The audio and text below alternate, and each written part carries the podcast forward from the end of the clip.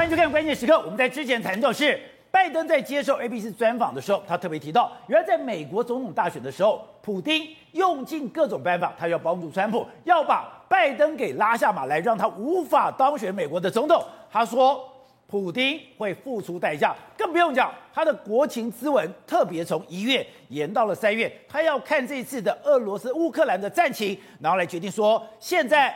普丁犯了一个大的错误，他不知道他面对的对手到底是谁。从这里可以看到说，拜登对于普丁充满恨意的，他是要报复的，他是要普丁付出代价的。而不止如此，现在拜登的整个团队也是这样的一个态度。我们看到了美国国务卿布林肯，他在跟英国外交大臣特拉斯的两个人对话的时候，他讲了一句话，他说：每次你在跟俄罗斯打交道，你每次有所谓的停战的机会的时候。普丁从来没有停下来，普丁这个时候他永远就是踩下油门，所以他们已经受够了普丁了，他们不会再给普丁机会吗？所以这一次的战争只是要稳住乌克兰吗？还是说美国要对透过这一次的乌克兰的战争，要好好的教训普丁，甚至会对普丁有怎样的严重打击呢？而这个严重打击，我们来看这张照片，这是今天卢布开始，卢布开始一开始，哎。他已经一美金兑换一百二十五，之前是一美金兑换七十，代表说现在俄罗斯人他的财产将近有三分之一到二分之一的钱就这样子凭空蒸发了，就这样子没有了。这是最惨吧？这还不是最惨，因为这可能只是一个悲惨的开始。因为现在他没有想到全世界都在抵制俄罗斯，现在不但是国际的资金跑掉了，现在国际的企业也一个跑掉。现在看到了俄罗斯的商场十室九空。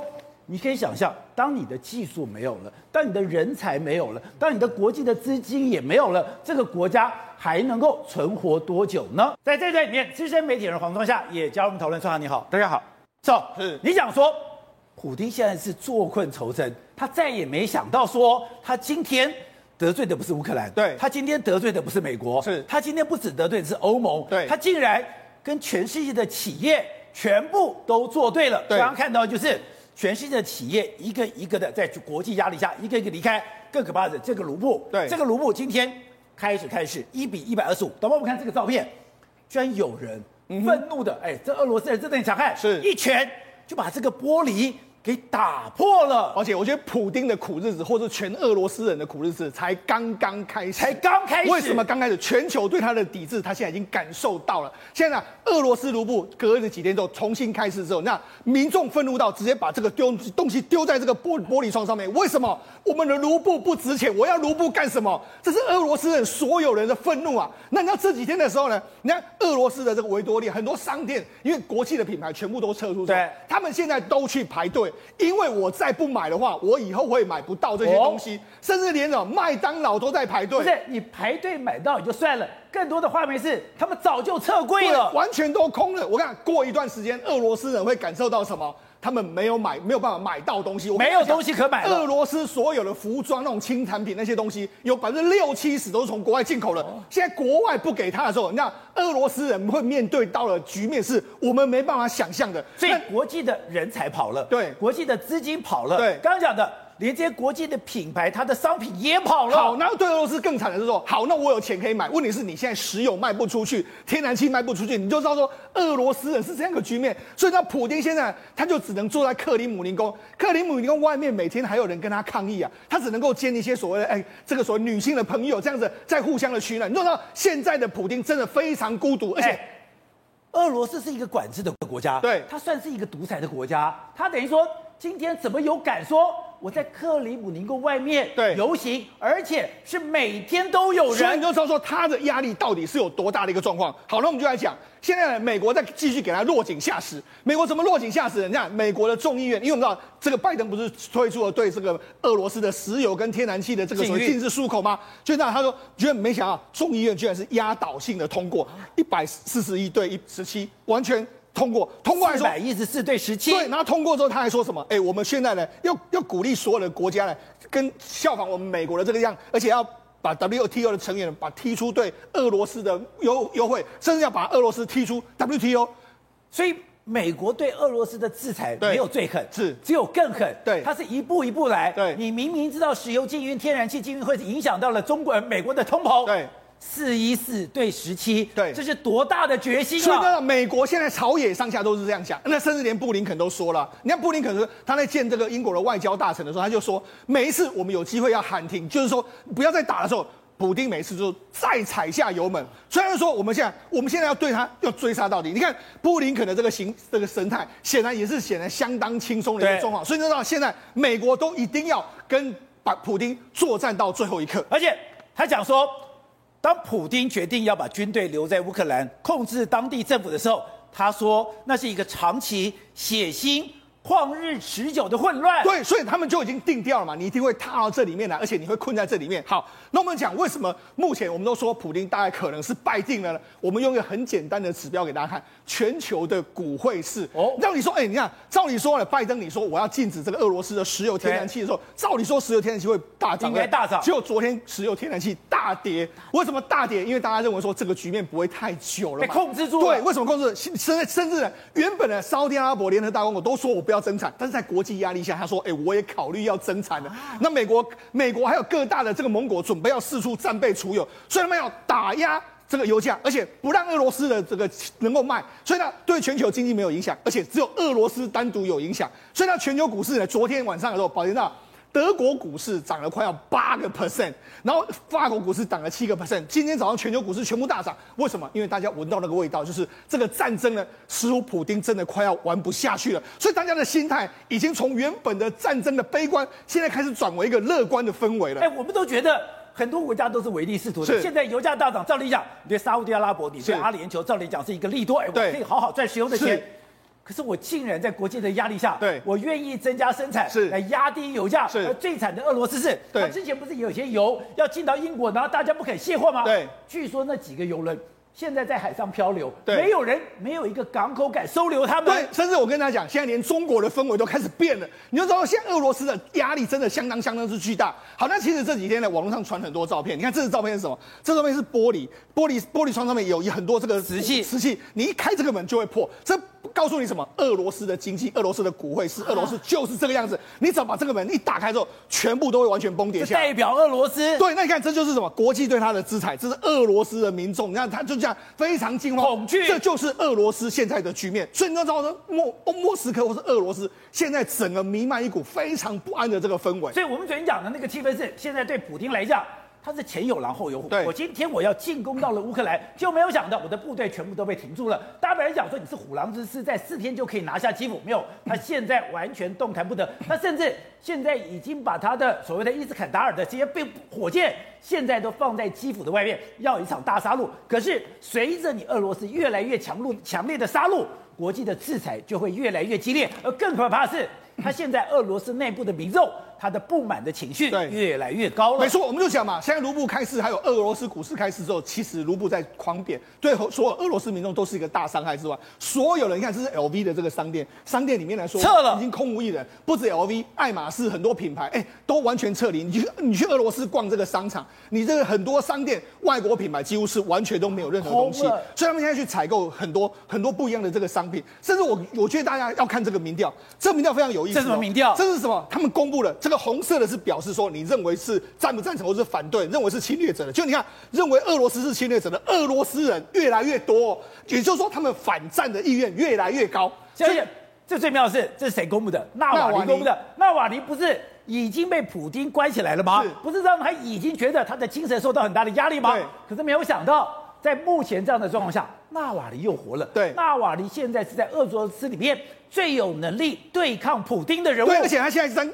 展开了所谓的捐款募捐的活动，所以呢，哎，现在很多克里姆林宫外面有在抗议，所以这一股名气慢慢的，哎，他会不会是变成纳瓦尼又活过来了？俄罗斯版的泽伦斯基，变成是又要扳倒普丁。所以你看，现在外国俄这个在乌克兰有一个泽伦斯基，在俄罗斯里面纳瓦尼活过来，所以呢，对普丁来说是两面夹杀的一个局面啊。好，所以就看到了非常有意思。现在俄罗斯传说中已经至少有三批，我们现在已经确定的三批暗杀部队要去杀暗杀泽伦斯基都被挡住，但呃乌克兰讲我们有我们有上百个暗杀全部都被挡，那照理讲泽伦斯基现在应该很紧张嘛，他应该把自己保护得很好吧，他应该躲起来，没有，他现在到处乱跑，而且说我现在人就在哪里。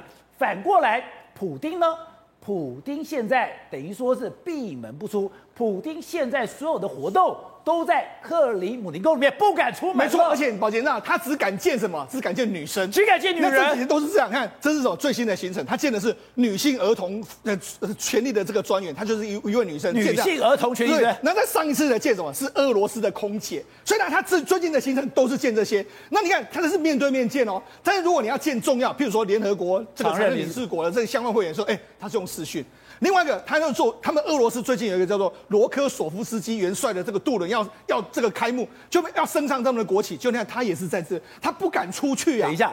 这么重要的渡轮要升俄罗斯的国旗，他居然是透过视讯。对，那除好重要会议都是通过视讯。那另外一个，他不是说他跟什么欧洲理事会的米歇尔谈话吗？跟以色列的总理有谈话吗？跟这个埃尔多安土耳其总统有谈话吗？莫迪有谈谈话，马克宏谈话，还有跟以色列的这个总理都有谈话。但是谈话的过程里面都是只有说我们只有谈话，但是没有任何一张照片。在过去为止来说，他都会释出照片，他现在都没有释出照片，你就知道他现在他是不是很害怕？什么事情会发生在他的这个身边？而且现在很多的国际专家在看这一张照片的时候，不只是说，哎，你今天只敢这样跟一个女人面对面非常近距离的见面，现在看到普京的姿势，哎，是他以前不是抬头挺胸吗？他以前不是昂然阔立吗？现在怎么可能？哎，整个人，导播再看仔细一点，再说进来一点，那么觉得他根本。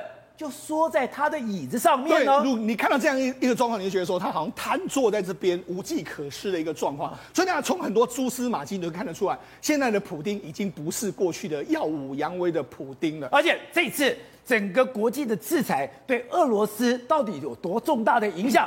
很多国际媒体都提到一家公司，不同不约而同提到一家公司，那就是他们的汽车。俄罗斯的汽车产业其实非常的一个重要，而不管他们曾经讲。我的汽车产业是可以自给自足的，就算全世界抵制我，我都还可以生产。结果他熬过了二战，熬过了冷战，结果没有想到这个重要的汽车公司，对，最近。没货了，没错，这个是号称俄罗斯的这个算是荣耀的拉达汽车。你看，这个拉达汽车是标志俄罗斯的这个这个制制造性的这个哎标志性的汽车制造公司。冷战时候是自力更生著称，但是为什么他现在没办法呢？宝杰知道，这个工厂你知道非常非常大，它是拉达的母公司，它号称在俄罗斯的工厂是全世界最大。这个大到什么程度呢？八十八公顷，八十八公顷是什么意思呢？大概约莫三点二个大安森林公园，你就知道那个到底是多大。他是说八十八公顷左右的一个一个土地。好，那除了这个这么大之外，宝杰那实际上这这个工厂呢，在苏联时期的时候是全世界最有名的，很多人都去参观过。他们甚至还当时还拍了很多影片，说我们可以自力更生。对，甚至连当时的叶尔钦啊，很多前甚至前苏联的总书记都完全去过这个生产线。就像这个俄罗斯光荣的这个生产线，到现在为止停下来，哦，终于停下来。为什么停下来？因为国际对你的制裁，你没办法拿到一些重要的东西。宝杰跟他讲，为什么他会停下来？第一个，现在国际对他进行禁运之后，你很多车用的晶片，很多车用的相关的这个零组件进不来。俄罗斯他为什么可以自己做？他钢铁那些外件他可以自己做，很多内件他没办法做。我跟你讲，这个拉达汽车只是俄罗斯制造业的一个小翻版。俄罗斯的工厂，我跟他预告，在未来三个到四个礼拜就，全部都会停工，因为你没有国际的供应链，而且刚刚讲。你现在已经不可以说我自己关起门来，我就可以自己做了。你没有国际的晶片，对，你没有国际的这些电子产品，是，没有国际这些电脑电电脑的产品，对，你根本做不下去。所以俄罗斯，我才说俄罗斯的苦日子才刚开始，就在这个地方。你说俄罗斯很多东西，它都是要从国外进口，那些刚好都是俄罗斯生产，目前没办法自给自足了。所以我才讲，这个拉达的汽车就是一个非常明显的这个翻版。那个拉达是谁的最爱？普丁的最爱，因为目前为止，拉达的这个在俄罗斯的这个销售量都相当相当的好，都是第一名，而且呢，普。普丁还多次去挺这个拉达，你看这台车子很棒，看起来开起来很像燕子。他很多次还在试乘拉达，所以这是所有的俄罗斯的光荣。结果现在停产。好，那为什么我说呢？是俄罗斯会很惨？那你说照理说有 Kia 啊，还有 Hyundai 这些厂商在那个地方啊，他们不会停产啊？可是问题是，宝洁他们面临到一样，他们没有说要停工哦。但是他们说，因为我们目前为止我们拿不到货，因为俄罗斯被禁运的时候，我们没有零件，我们即使要从韩国叫进来，也没有人要送过来。所以你要说，这就是目前这个俄罗斯制造业面临的苦境，这才是刚开始。所以当这些东西都进不来，它的物价一定会飞涨。对，你的物价飞涨，你的物资会缺乏。对，物价上涨，像另外很多工厂停工，对，没有没没有东西进来，你就停工。停工以后，对，你的失业率也会增加。对，所以。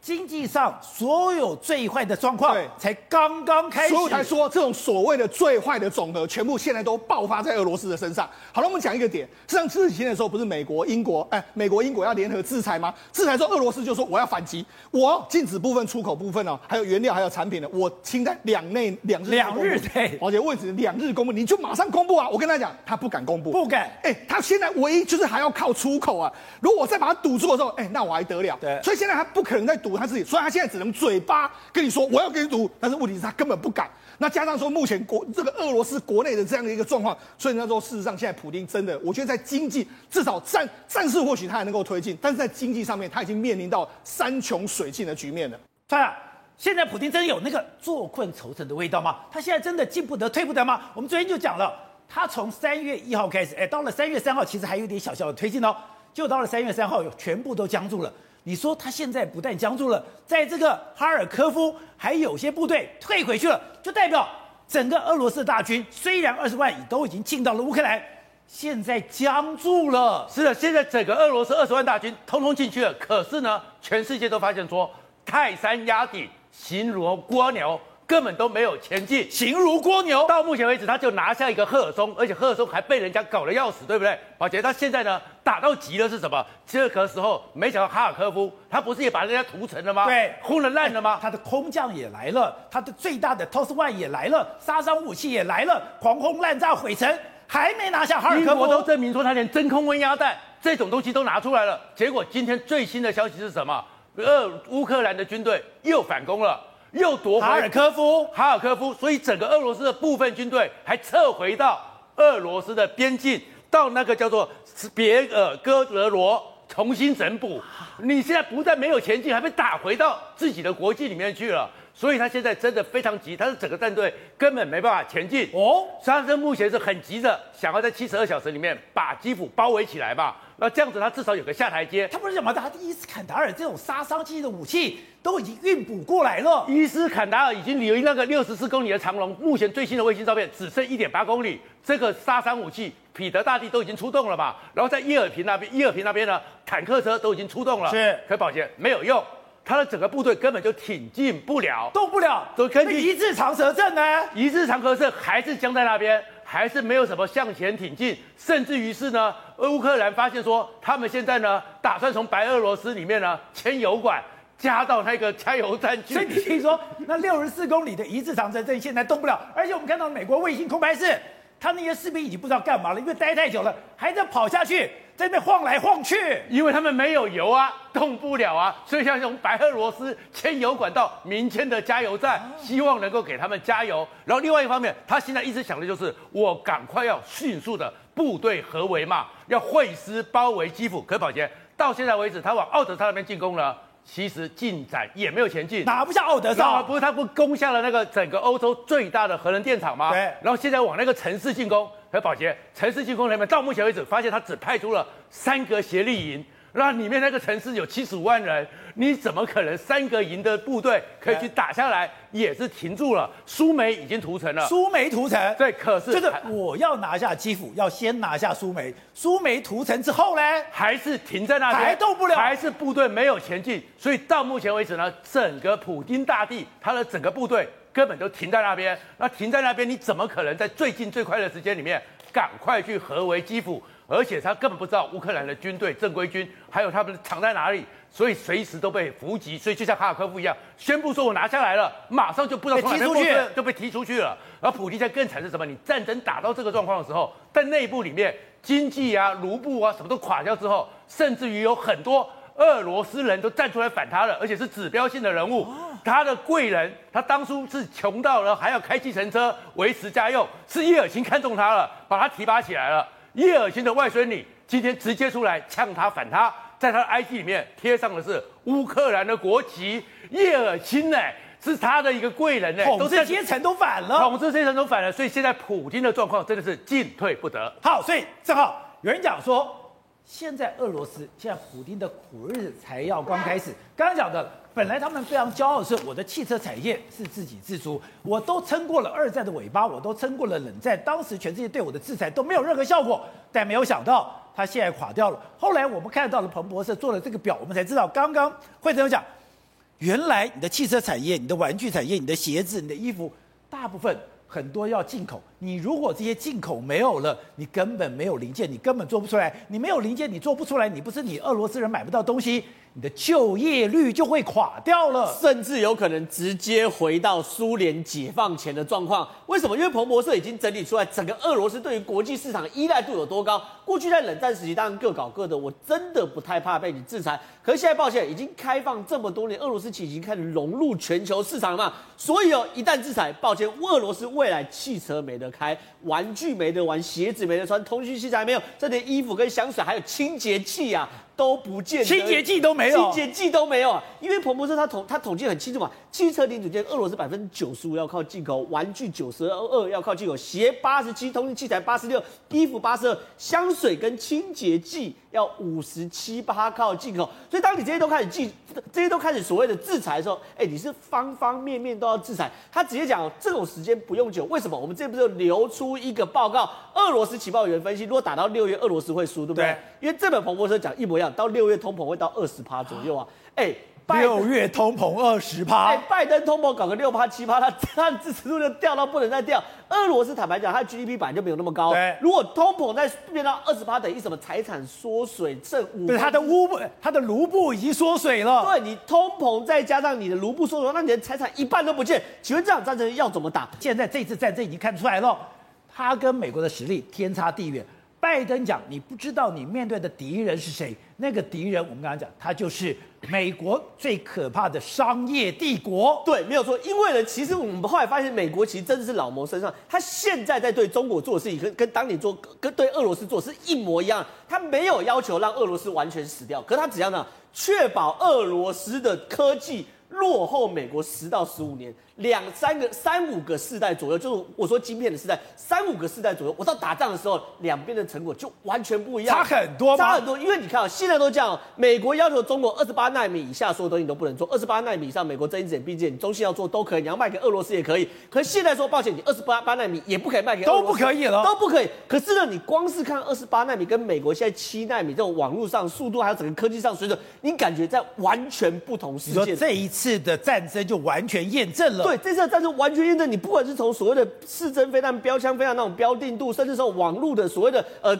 侦察机的这个标定度，甚至卫星的，你都发现完全不同世代，对不对？连网军都不同世代啊。网军对，过去的俄罗斯网军不是天下第一吗？对，过去很多俄罗斯在讲说，我们网军啊，我俄罗斯、我中国、我北韩网军到处去骇客别人，到处去勒索别人嘛。可这次哦，实枪实弹打起来，发现美国的这些科技巨头以网络司令部为准。真的能打，而且俄罗斯真的打不赢啊！网络司令部都进来了，因为是这样子，因为拜登一开始的承诺，我不会派美军的。我看半天，我终于看到他不派美军，派网军呐、啊。可是你看哦，乌克兰军队在前线，你看这样有分，普通军人是用这个型号的的的的对讲机，然后你又是通讯兵，会稍微高级一点型号。可是你如果到了指挥官的话，你是用这个型号。这个 Motorola 的，对，美国 Motorola 的，对，这个全部换发，而且你看，你到了通信指挥官说这个型号它甚至什么程度，你不见了，它都可以远端把你这个这个这个、这个手机锁死，甚至呃这个这个这个这个这个通讯的对讲机锁死，所以你想要用也不行，而且你有看到上面有键盘，对不对？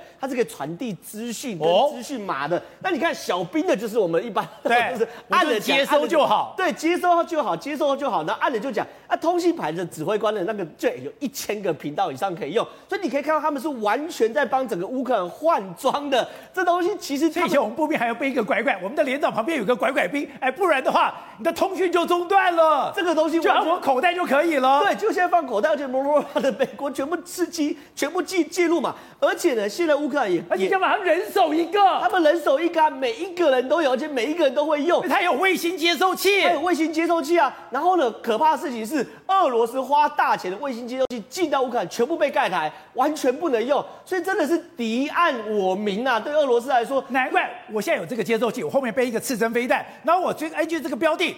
上面一定告诉我坐标，我只要把坐标输进去，闭着眼睛我就打到了。所以说，他说为什么刺针飞弹飞给每一个人都敢用，然后每个人都打得到，然后这么准？其实这些事情都会有非常非常精密的电子作战在里面。好，那俄罗斯其实某种程度也有电子作战的能力哦。可是乌克兰现在很坏，他现在在他们作战部里面公布了俄罗斯各项电子作战的型号，然后跟大家讲，如果你手上有汽油瓶，先丢这些，先丢这些，这东西呢是有优先攻击秩序的。好不好看？这个是俄罗斯公布的，你现在看到的这些装备，那就是乌克兰俄罗斯的这些这个通讯设备。干嘛？看到这些通讯设备，你只有两件事情：第一个，赶快通报；第二件事情，你手边有什么东西，有汽油弹丢汽油弹，有什么丢什么，把它给砸掉就对了。哎，这个逻辑是跟现在很多精确导弹是一样。精确导弹到最后一关的时候，它其实前面红外线、雷达标定，到最后一关，精确导弹是用眼睛看，它有光学识别系统。精确导弹也是先打这个，先把对方眼睛戳瞎再说。所以这个东西你看现在也公开嘛，所以你可以看到这场战争确实，我觉得拜登没有派美军，但他派的是网军的。好，所以提问，之前我们曾经讲过网络司令部，那是一个非常空的名字，哇，好像不存在，就没有想到他活生生的早就已经进到了乌克兰吗？而且听你刚刚那样讲，我才知道说原来网络司令部早就运作，而且他运作谁？原来 Facebook 了，我我现在所有的包括了这个呃微软，全部。都可以在他指挥之下。对，没有错。这个网络司令部本身来讲，不是只有军方才能够参加哦。你看到，其实，在二零一九年的时候，美国就已经意识到未来的战争可能要跟中国或是俄罗斯进行 AI 的战争，所以当时候就已经成立一个小组，而这个小组呢，就直接直属于 National Security Commission，就所谓国家安全委员会哦。所以你看到这个 AI 小组，你看到二零二一年，就去年三月的时候，提出了一份长达七百五十六页的报告，而这个所谓的召集人是。谁呢？就是前 Google 的执行长史密特来担任执行长，而这个执行长底下又有哪些团队呢？你可以看到，包含 Amazon 的，包含 Microsoft，包包含这个 Google 的，还有包含雷神，包含甲骨文，包含这个洛克希德马丁等等一切所有军方的。学校的，还有产学的，就是全部这是矽谷的，或者是西雅图的 Microsoft 的总部的这些相关的执行长，然后呢，全部集成这个小组，提出了一份报告，要求美国政府即将把它的 AI 的所有的防备系统呢，从一年的十五亿美元提高到八十亿美元的这样的预算，然后呢，接下来要应对。面对中国的，就是希望在二零二五年以前呢，全部达标，全部达到这个美国的下一阶段战争的一个目标。所以你看到这一场俄乌战争当中，把这些相关的团队用在战场上，不就是这个报告的试验场吗？真的。对，所以你看到所有的东西用在战场上，然后试试看，现在如果说哪些需要在经济的部分，他们又回去再去做修改。所以这个美国非常可怕的原因，是因为它已经超越了中国、俄罗斯这个相关的资讯产业的好几代，而且它里面有。提到非常重要的用东西哦，他说未来中国可能会用大量的无人区去截杀美国的海军军舰，所以这时候怎么办呢？只能去瘫痪中国的无人机的状态。对，所以这又是一个另外一个资讯资讯方面的战争，网络的战争。等一下，我不但可以把你屏蔽掉，我还可以把你瘫痪掉。对，所以他们称这个叫做所谓的制止杀人机器运动计划，这个东西来讲的话是他们正在做的事情。然后呢，现在又发现了一件事情，就是说这个所谓的计算。计算机啊，就是说相关的系统呢，要在美国的每一个战区当中，要成立所谓的人工智慧应用小组。由他们这些相关的成员进驻以后，来协助美军来做这些事情。所以你可以看到，当拜登在讲说，其实这个俄罗斯普丁在打一个你不知道你面对的对手是谁的战争的时候，就可以了解到说，其实在这种网络战，还有包含我相信后来这个马斯克星链计划也加入了这个团队了。所以这个整体来讲的话，就可以看得出美国在因应中国、俄罗斯的下一个场战争的时候，多么的这个小心，多么的谨慎，在处理这个事情，而且。你说现在这个动作也从美国丢出来的讯息，就是我今天明摆着我是教训俄罗斯，可是我也警告中国，你不要轻举妄动。没错，这场战争本来这个设定是以中国为假想敌，但是没想到现在普丁自己先送上门来，先让美国来做一个实验场，然后其实是教训杀鸡儆猴的概念，杀给中国看的。也就是说，今天如果这场战争连俄罗斯号称所谓的网军是。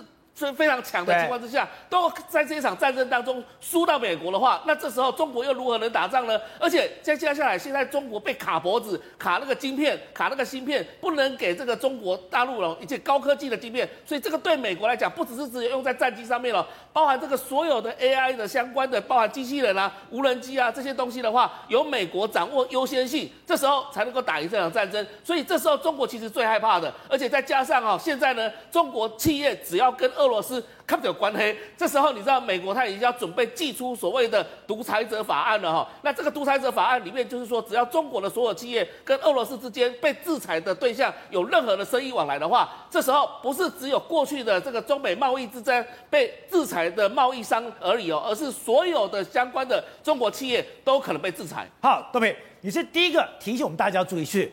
注意拜登的国情咨文，第一个他的时间太微妙了，第二个他里面暗藏很多的玄机。你这也特别点出来说，拜登警告俄罗斯说，你不知道你面对怎样的一个对手，然后你这一举会让俄罗斯非常非常的惨。我看到刚刚那个网络司令部，看到那样的报告，看到史密斯特他简直所组成的那个团队，那不是美国最强的科技业都整合在网络司令部里面，然后等于说这些人。你过去，你俄罗斯所有的战法都不会是他的对手了。